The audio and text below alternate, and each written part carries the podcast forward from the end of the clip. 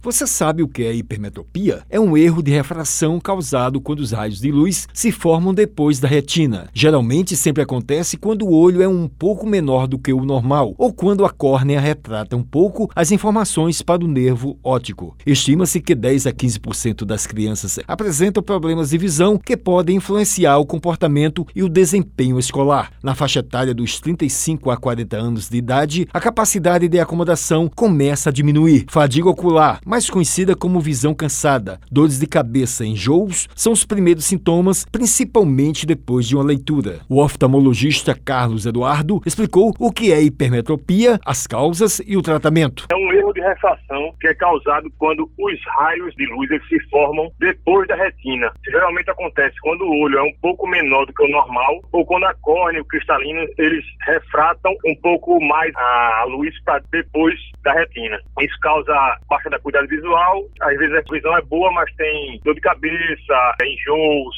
principalmente na visão de perto. O tratamento da hipermetrofia, geralmente com óculos ou lente de contato. E algumas pessoas podem fazer também cirurgia refrativa. Se a pessoa já tiver catarata, quando fizer a cirurgia de catarata, também pode corrigir com a lente intraocular. É bom ressaltar que muitas crianças, a maioria das crianças, elas nascem com hipermetropia, que é uma hipermetropia normal. Ele alertou que desde o nascimento a criança deve ir ao especialista. Desde o nascimento, a criança tem que ir ao oftalmologista. Primeiro faz o teste do olhinho, obviamente nessa época não vai avaliar o erro refracional no nascimento, mas a partir do primeiro ano, geralmente, a criança deve ir no oftalmologista para avaliar já se apresenta algum erro refracional, como hipermetropia, miopia, astigmatismo. Carlos falou se a miopia tem a ver com a hipermetropia. A miopia já é o contrário. Na miopia, geralmente o olho é maior do que o normal. Os raios refracionais, os raios de luz, eles se formam antes da retina. Então, na miopia, geralmente a pessoa tem dificuldade para ver de longe. E de perto, não. A miopia, às vezes, quem é míope vê melhor de perto do que quem não é míope. Já a hipermetropia causa dificuldade tanto para perto quanto para longe e também causa muito muito desconforto. O raio de luz se forma depois da retina na hipermetropia e outros o raio de luz se forma antes da retina, como na miopia. O oftalmologista vai